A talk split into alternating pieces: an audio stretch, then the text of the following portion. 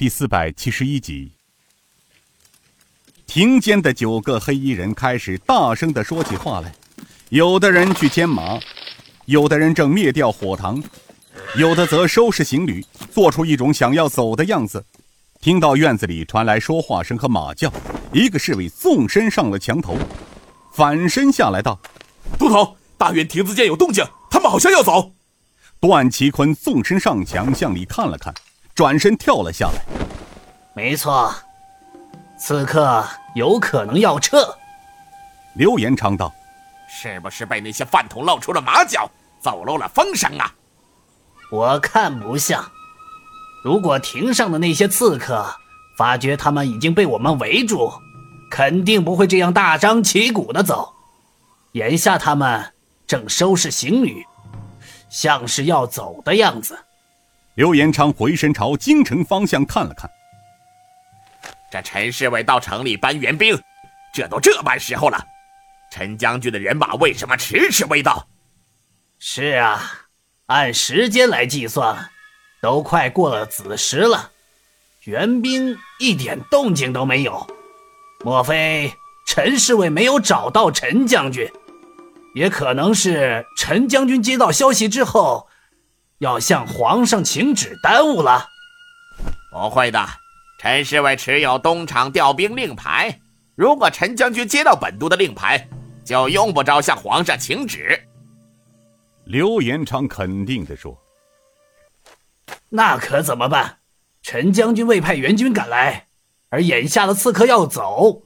如果这次再让好不容易找到的刺客，让他们轻易逃脱的话，明日太子那里我们就无法交代了呀。”刘延昌像是做了最后的决定，他尖声道：“臣姐误了咱家呀！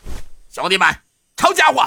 求人不如求己，分散开来，通知杨都统和三绝他们围上去，不要放走了刺客，否则我要你们的脑袋！”上！众侍卫纷纷拔出兵刃，就地散开，拉网似的朝院里冲去。一场罕见的暗杀再次拉开帷幕。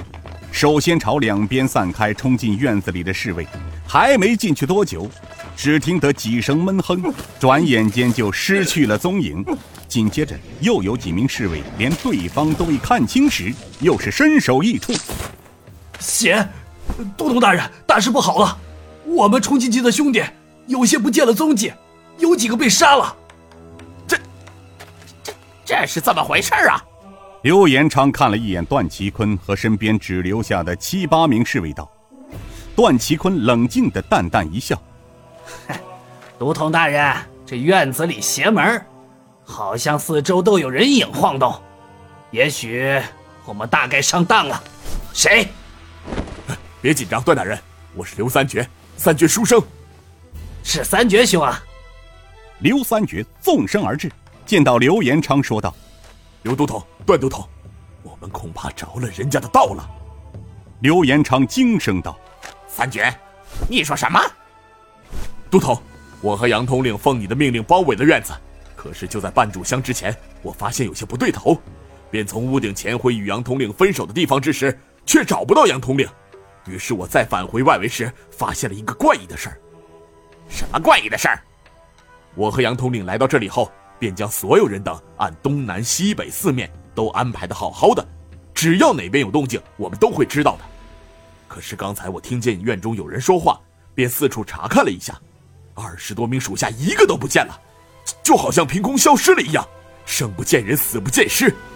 就在刚才，我在北屋断梁上发现两位都统带侍卫们进了院子，听得几声闷哼，走在前面的几名兄弟莫名其妙的就被杀了。什么？你和杨统领带来的兄弟，除了你都没了。都统大人，不但是杨统领的人没了，就咱们刚才带进来的兄弟，活着的只有我们身边这八九个人了。啊，你说刚才进来的那些侍卫都没了？嘿嘿，不但那些兄弟没了，恐怕我们几个也难活着走出去了。哈哈哈哈哈！一阵大笑。刺得每个人的耳朵生疼，所有的人大惊失色，紧握手中的兵刃，戒备着。又听得说话的声音是从四面八方传来：“刘延昌、段其坤，可惜你们知道的太晚了。今晚尔等一脚踏进这蔡家庄园，便是一脚踏进了鬼门关。”刘延昌此时心里一惊，此人的声音好耳熟，不知在哪里听到过。他尖声道：“你是谁？有种的站出来，让咱家见识见识！”哈哈。刘延昌，你好大的口气！看看你身边还有多少人？就这般时候了，你还有资格叫板吗？刘延昌有些气急败坏的道：“阁下到底是什么人？藏头露尾的只会搞暗杀，有种的出来呀！躲躲藏藏的算什么英雄好汉？”一个侍卫惊恐的拉了拉刘延昌的衣袖，又指了指亭子顶上。此时，刘延昌看清了。在院子中间的亭子顶上，正坐着一个头戴斗笠、身穿银衣、黑披风的人，看不清对方的脸面，也分不清对方是何人，更不知年纪。